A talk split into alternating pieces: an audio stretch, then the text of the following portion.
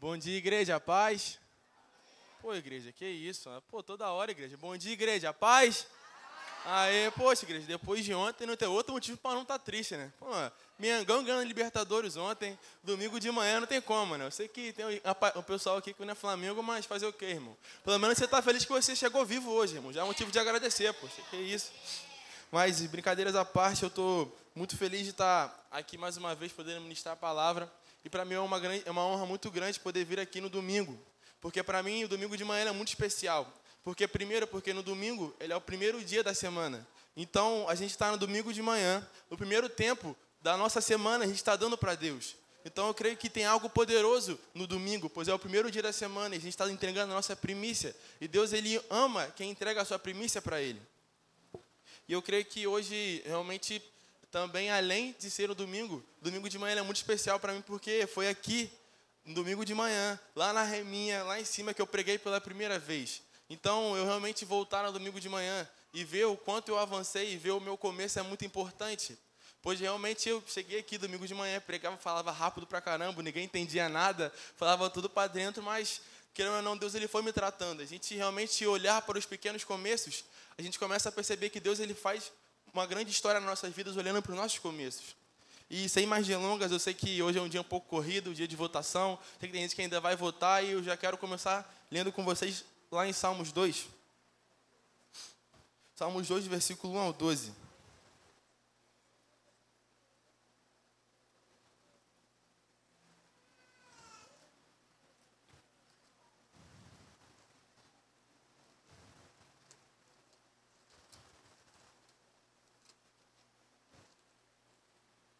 Amém? Quem achou, diga amém, igreja.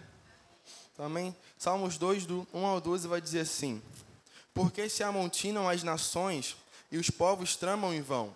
Os reis da terra tomam posição e os governantes conspiram unidos contra o Senhor e contra o seu ungido e dizem: Façamos em pedaços as suas correntes, lancemos de nós as suas algemas. Do seu trono nos céus, o Senhor põe-se a rir e caçoa deles. Em sua ira os repreende, e em seu furor os aterroriza, dizendo: Eu mesmo estabeleci o meu rei em Sião, no meu santo monte. Proclamarei o decreto do Senhor. Ele me disse: Tu és meu filho, eu hoje te gerei.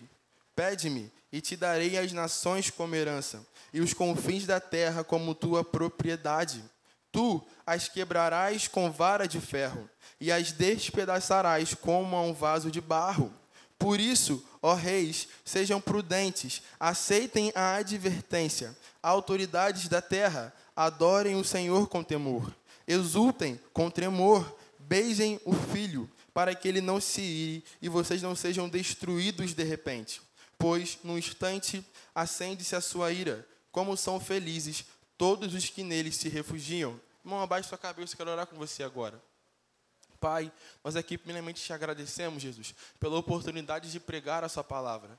Deus, aqui nós estabelecemos o teu reino, nós declaramos aqui que seja feita a tua vontade, Pai. Jesus, eu sou, eu sou só apenas um canal aqui, então, Pai, que você possa falar a palavra que você quer entregar para o seu povo. Jesus, eu oro aqui também por cada um que vai ouvir essa mensagem. Nós repreendemos toda distração, toda ansiedade, toda coisa que possa tirar o foco de nós para ouvir e entender a Sua palavra. Direciona esta manhã hoje, Pai, pois esta manhã pertence a Ti, esse dia pertence a Ti. Em nome de Jesus, amém. Amém, igreja? Bom, e de começo, eu não ia pregar essa palavra, mas assim que o pastor me fez o convite, essa palavra veio no meu coração, pois eu já tinha lido Salmos 2 várias vezes, mas Deus ele abriu a minha visão num culto, no culto da Lagoinha, no culto dos jovens, onde quem pregou foi o pastor Bernardo Mota. Ele trouxe uma visão totalmente diferente de Salmos 2, a qual eu nunca tinha enxergado. E eu creio que eu realmente quero compartilhar essa visão que o Senhor deu para o pastor Bernardo Mota e ele me deu também. Eu creio que a partir de hoje, quando a gente entender e destrinchar cada versículo aqui, irmão, a gente vai sair totalmente diferente como a gente chegou. Amém? Então, e antes de começar realmente a voltar a deixar versículo por versículo, eu queria te explicar um contexto que se passa Salmos 2. Pois, por mais que Salmos 2 é um livro considerado um livro poético, os teólogos consideram Salmos um livro poético. Salmos 2, ele é um pouco diferente. Pois além de Salmos 2 ser um livro poético, ele é um livro messiânico.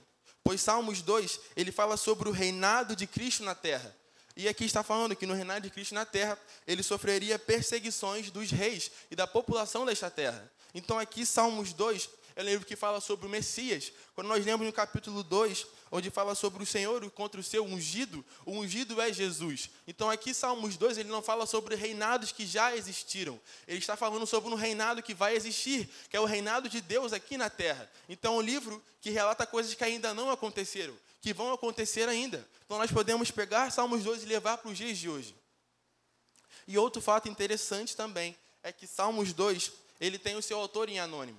Aqui, em nenhum momento, em nenhum versículo fala quem escreveu Salmos 2. Porém, os apóstolos do Novo Testamento atribuem esses salmos a Davi.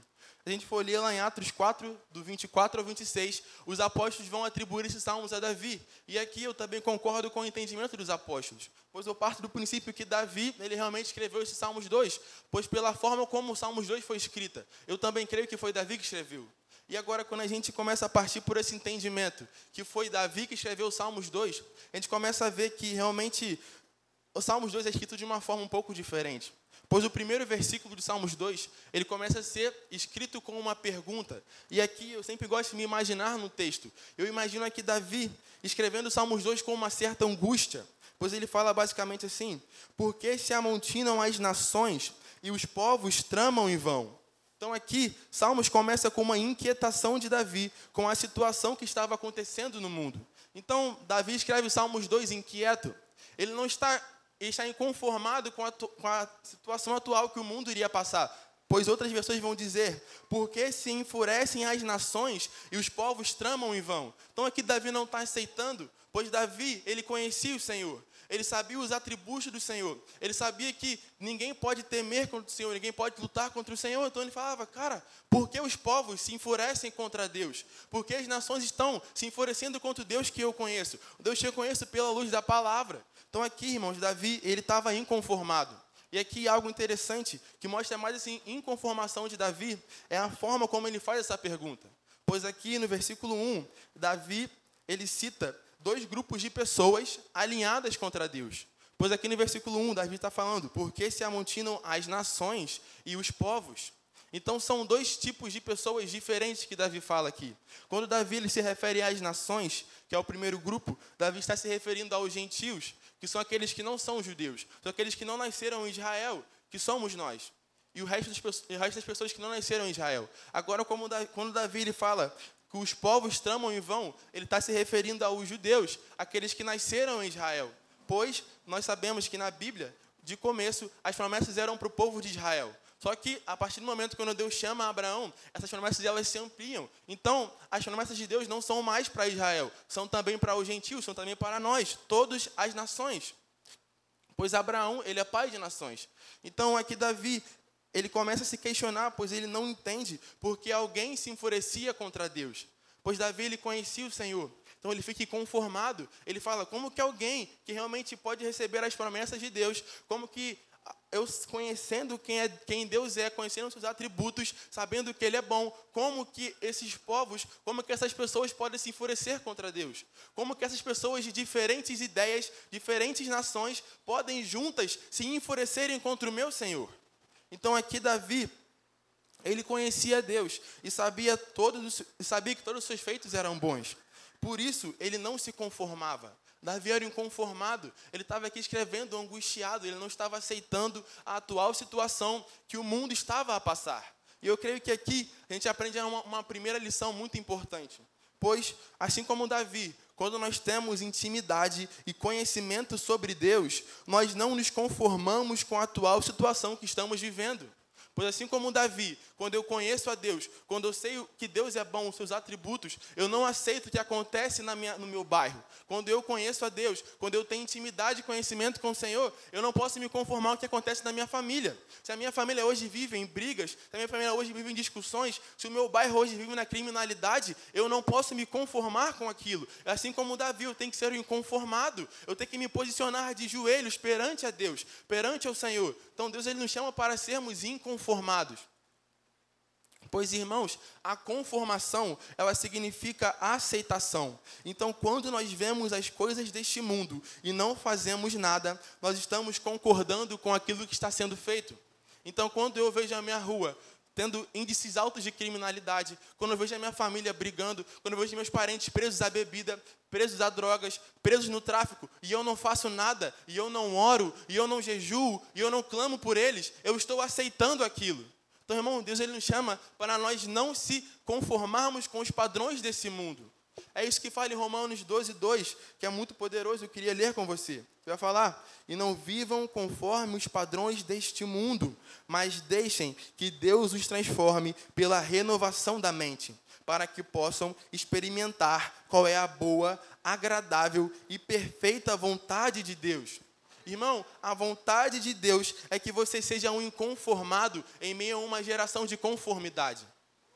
Que hoje você não possa se conformar com a atual situação que você vive. Irmão, se posicione em oração. Entre no seu quarto, feche a sua porta. Se hoje você vê a sua família indo para uns caminhos que não são corretos, se hoje você vê o seu bairro acontecendo coisas que não são corretas perante a Deus, se posicione em oração. Clame, irmãos, Deus chamou para ser um influenciador, não um influenciado. Não se influencie pelo que o mundo diz, não se influencie pela massa de manobra. Seja um inconformado hoje, assim como Davi. Amém, igreja? Amém. Irmãos, é muito poderoso aqui, pois a gente começa a entender que Davi estava angustiado. Voltando para o texto, a gente percebe que essa angústia de Davi, essa inconformação de Davi, era muito maior do que a gente pensa.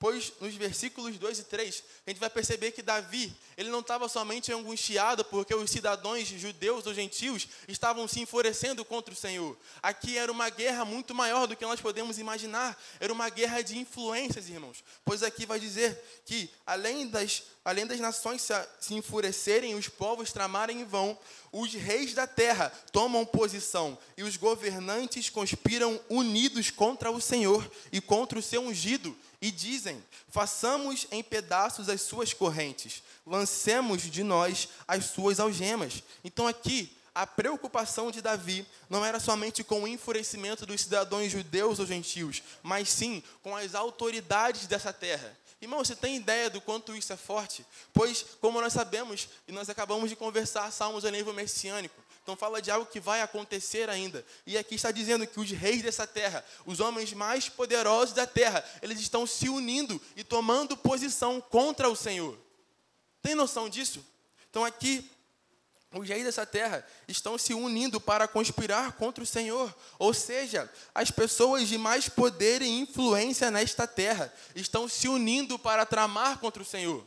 Então nós temos e eu, eu, creio que esse tempo ele não está muito longe, ele está chegando. Nós temos as pessoas mais influentes, vários reis, vários presidentes, vários, vários é, governos diferentes se unindo para tramar contra o Senhor. Você tem noção disso?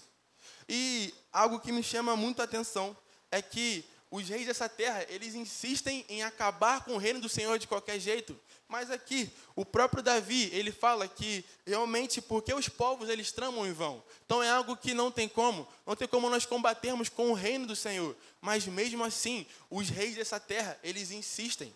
Eles continuam, eles são intencionais. E tem algo aqui que me chama muito a atenção. Pois os reis dessa terra, eles aprenderam algo que a igreja, ao longo do tempo, desaprendeu. Pois, irmão, olha que poderoso que esses homens entenderam. E por mais que esses homens eles tentem atacar a igreja, tentem, tentem tirar o reino de Deus, que é algo que eles não vão conseguir, que é algo que é em tolo, que é algo que é em vão, eles entenderam algo muito poderoso, que nós precisamos aprender com eles. Pois a gente vai perceber que os reis da terra estão se unindo e deixando as suas diferenças de lado, para que em união consigam conspirarem contra o Senhor. Sem noção do que esses homens entenderam? São os homens mais poderosos e mais influentes dessa terra. Eles entenderam que as diferenças deles, eles precisavam deixar de lado para seguir por um propósito maior. Eles estão se unindo, homens diferentes, com pensamentos diferentes, estão se unindo para tramar contra o Senhor. Irmão, os reis dessa terra entenderam o poder da unidade.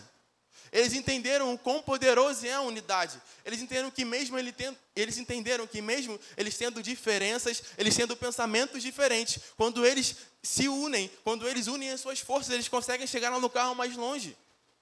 Irmãos, e sabe o que me entristece hoje é que parece que os papéis se inverteram.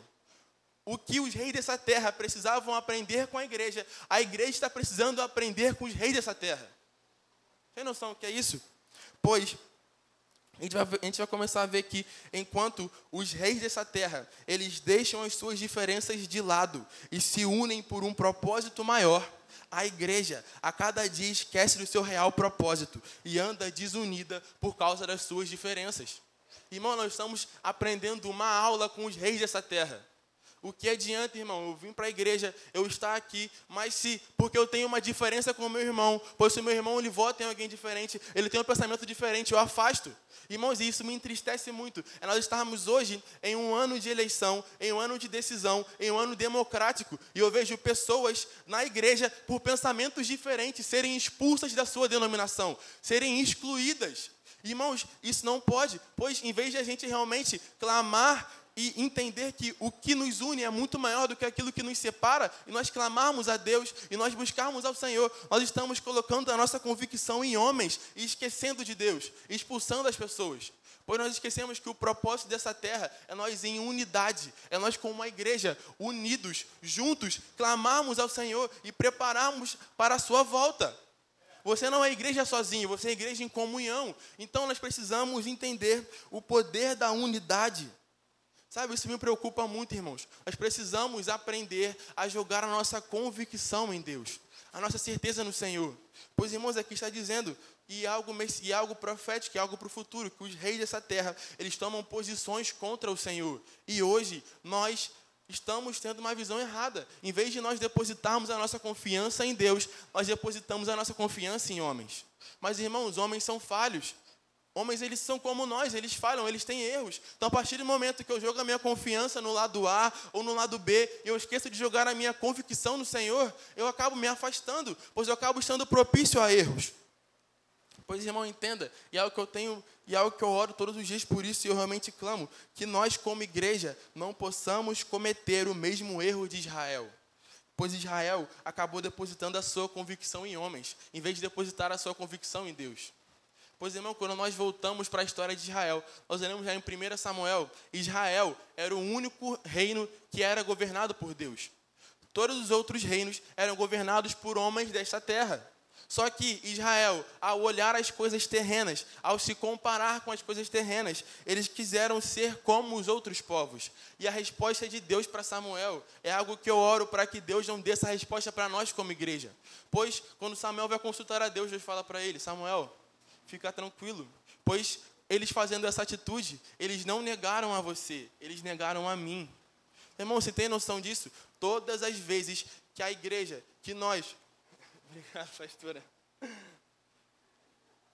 Então, todas as vezes que nós, como igreja, nós colocamos a nossa convicção em homens, nós acabamos sendo propício a erros pois o homem, ele só pode produzir coisas passageiras, ele não produz nada que é eterno. Então hoje, em vez de nós como igreja se unirmos e clamarmos a Deus por uma esperança, por uma resposta, nós estamos olhando e colocando a nossa convicção em homens. Irmão, entenda uma coisa, independente de quem você votar hoje, independente de quem você fazer o seu voto hoje, o dia de hoje tá, já está decidido. Deus já decidiu o dia de hoje. Então, eu te pergunto uma coisa hoje. Hoje você vai deixar com que as suas convicções, com que as suas certezas falem mais alto do que a certeza de Deus? Então, que hoje você possa ir tranquilo, pois sabendo que Deus ele já decidiu o dia de hoje. Então, irmãos, eu falo mais uma vez: não coloque a sua convicção em homens, coloque a sua convicção em Deus. Pois, irmãos, nós olhamos para o povo de Israel, nós percebemos que o maior erro de Israel foi deixar as coisas eternas de lado e se basear nas coisas passageiras. E eu creio que nós, hoje, infelizmente, estamos cometendo o mesmo erro de Israel. Pois Israel, ele, como nós conversamos, ele era governado por Deus. Era Deus que governava Israel. Mas Israel, por olhar por coisas terrenas, por olhar porque os reis daquela época, os homens que eram reis nos outros povos, eles iam para a guerra com o povo, eles guerreavam com o povo. E Israel olhou para aquilo e quis ter aquilo também. Mas isso é algo passageiro. Vai ter uma hora que o rei não vai conseguir ir com o povo guerrear. Então, sem noção disso, Israel largou a eternidade para se basear em algo passageiro. Irmão, entenda uma coisa: tudo que os homens dessa terra querem e conseguem é produzir algo passageiro. Só Deus pode produzir algo que é eterno. Pois, irmãos, é algo muito interessante, pois hoje, é o dia 30, o dia das eleições. A gente vai votar em alguém, e esse alguém vai governar por quatro anos. Então é algo passageiro. Daqui a quatro anos ele pode não governar de novo. Então, em quem a gente vai colocar a nossa esperança hoje? Quem a gente coloca a nossa convicção hoje? Não coloque a sua convicção em algo passageiro. Coloque em Deus, pois Ele governa esta terra desde o princípio do mundo. Ele vai governar. Então Ele é eterno. Quando eu coloco a minha convicção no que é eterno, isso sim é o correto. Então, irmãos, aí agora a gente começa a entender que realmente os reis dessa terra eles, a gente começa a entender por que eles cada vez mais eles tramam e temem contra o Senhor. Agora a gente começa a entender por que eles se enfurecem tanto, porque eles unidos, eles, eles conspiram contra Deus. Agora a gente começa a entender por que eles unidos, eles conspiram contra a igreja. Por quê? Porque os reis dessa terra, eles só conseguem produzir algo passageiro. Eles não conseguem produzir nada que é eterno. Eles não têm o poder que Deus tem de ser eterno, de produzir algo eterno. Então, por isso que eles a todo momento se unem e conspiram para que faça com que a igreja, para que faça com que nós tiramos a nossa convicção de Deus e colocamos neles. Pois, irmãos, tem ideia? Os reis dessa terra, eles tomam posições unidos. Então, talvez a briga que te separou da sua família, a briga que te separou do seu irmão, futuramente pode ser a que vai te separar da igreja. Pois a gente está colocando nossa convicção, a gente coloca a nossa certeza em homens, pois ah, não, os homens vão salvar essa terra, o governante tal vai salvar isso, mas é passageiro. Daqui a quatro anos passa. E eles são falhos como nós, eles são pecadores, eles podem tender a erros. Deus, ele enviou o seu filho Jesus para que nós hoje temos a liberdade de se, ser imagem e semelhança do Pai. Pois antigamente nós só podíamos olhar para o primeiro homem, que foi quem? Adão. Adão era alguém desta terra. Adão era alguém que era preso ao pecado, não tinha a eternidade. Então Deus, ele vendo isso, ele nos amou tanto que ele enviou o seu filho para que hoje nós possamos olhar para o céu e se basear no que é eterno. Tem noção que o plano de Deus era que nós possamos olhar para o que é eterno e hoje nós, como igreja, olhamos para o que é passageiro. Nós precisamos mudar essa convicção, irmãos. Pois eu quero te falar essa noite é: deposite a sua confiança no que é eterno. Sabe, olhe, olhe hoje com confiança, deposite a sua confiança no que é eterno, pois somente Deus ele pode mudar o cenário da nossa vida. Somente Deus pode salvar o nosso país, somente Deus pode salvar esse mundo. Não é um lado B nem um lado A, é só o eterno. Amém, igreja? Eu creio que eu já estou terminando essa palavra muito rápida. Eu já quero chamar o louvor para subir. Eu já estou acabando. Irmão, talvez hoje você possa ter ouvido tudo e falar, tá, Samuel, eu entendo.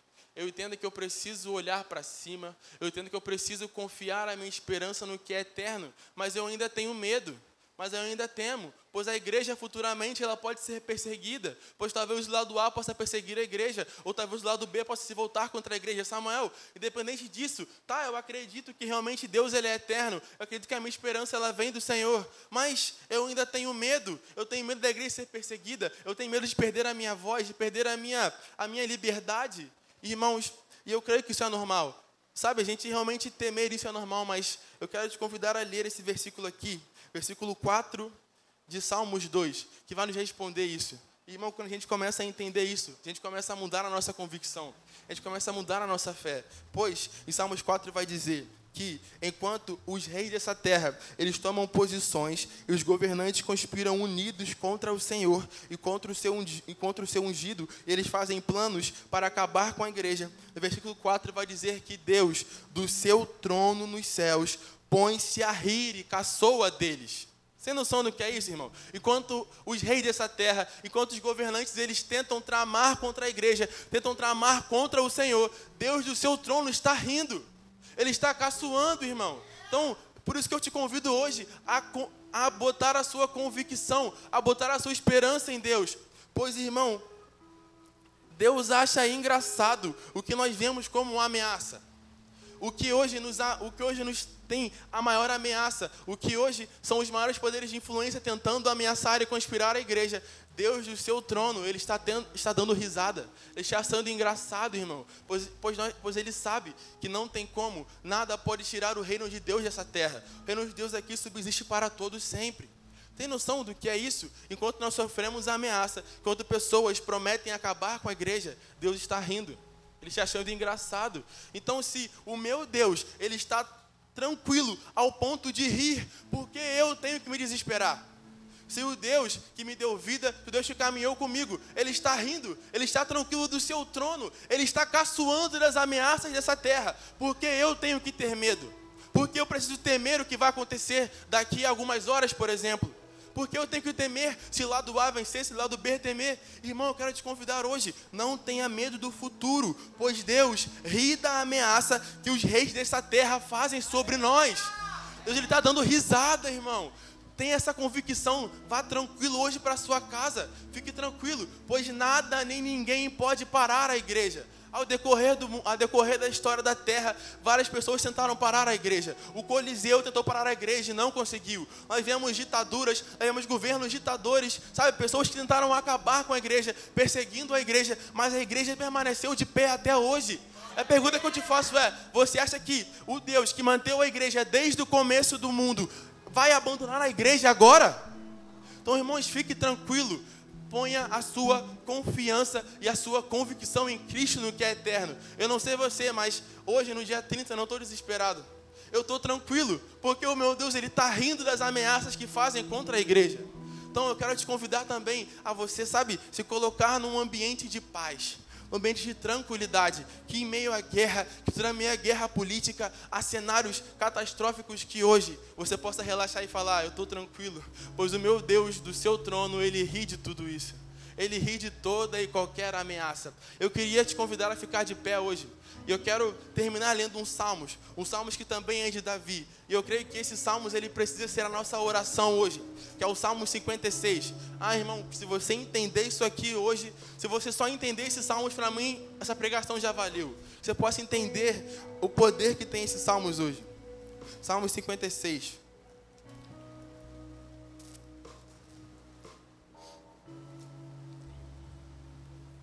Eu queria ler com você Salmo 56, versículo 1 ao 4, que vai dizer assim: Tem misericórdia de mim, ó Deus, pois os homens me pressionam, o tempo todo me atacam e me oprimem. Os meus inimigos pressionam-me sem parar. Muitos atacam-me arrogantemente. Então aqui Davi ele está sendo pressionado, está sendo oprimido de todos os lados. Aqui ele está tendo medo. Ele está falando Deus, as pessoas estão me oprimindo, sabe? Todas as pessoas dessa terra, a multidão, ela está contra mim. A opressão está tomando conta. Mas olha a resposta no versículo 3. Pois no versículo 2, enquanto Davi fala, os meus inimigos pressionam-me sem parar. Muitos atacam-me arrogantemente. Mas eu, quando estiver com medo, confiarei em ti, em Deus, cuja palavra eu louvo. Em Deus eu confio e não temerei. Que poderá fazer-me o simples mortal?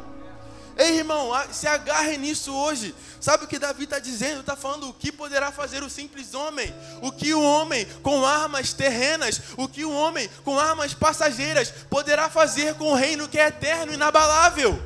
Não tem como. Os reis dessa terra, eles só podem lutar com nós com armas passageiras, com armas terrenas, mas nós temos a eternidade de Jesus. Nós temos um Deus que é eterno. Então, irmãos, que hoje nós possamos confiar em Deus, pois não há nenhuma ameaça humana que pode tirar o reino de Deus de nossas vidas.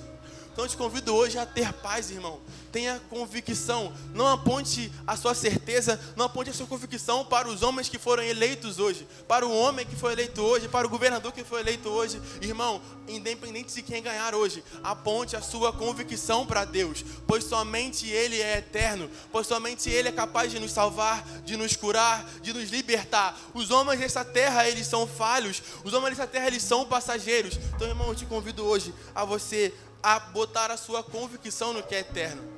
E aqui eu quero terminar minha pregação com uma pergunta para você. Diante de tudo que você ouviu, diante dessa palavra que foi simples e curta, quero te perguntar agora: em quem você tem depositado a sua confiança? Será que você depositar essa confiança nos homens dessa terra, nas coisas que você vê hoje, na perseguição, nos dados que mostram hoje nessa terra, ou você tem botado a sua convicção no nosso Deus, que é eterno, no nosso Deus que desde o princípio do mundo esteve aqui, o nosso Deus que não é filho do homem para que minta, nem filho do homem, nem filho do homem para que se arrependa. Será que você tem confiado nos homens dessa terra ou em Deus? Que é realmente eterno, que não volta atrás, que cumpre aquilo que ele prometeu. Se ele prometeu para nós que nós seremos filhos deles, que nós podemos desfrutar da paz que excede todo entendimento, eu vou me agarrar em Deus, eu vou confiar em Deus. E que hoje você possa olhar para o céu e falar: Deus, eu não luto mais as minhas guerras sozinhos. Deus, eu não luto mais sozinho, eu não ando sozinho. Nesse barco agora eu tenho o Senhor, que é eterno, eu tenho o Senhor que não muda. Então o Senhor me prometeu paz, então o Senhor está tranquilo, rindo das ameaças dessa terra terra, eu também ficarei tranquilo. Então que você possa refletir hoje, irmão. Sabe, pense em quem você tem depositado a sua confiança.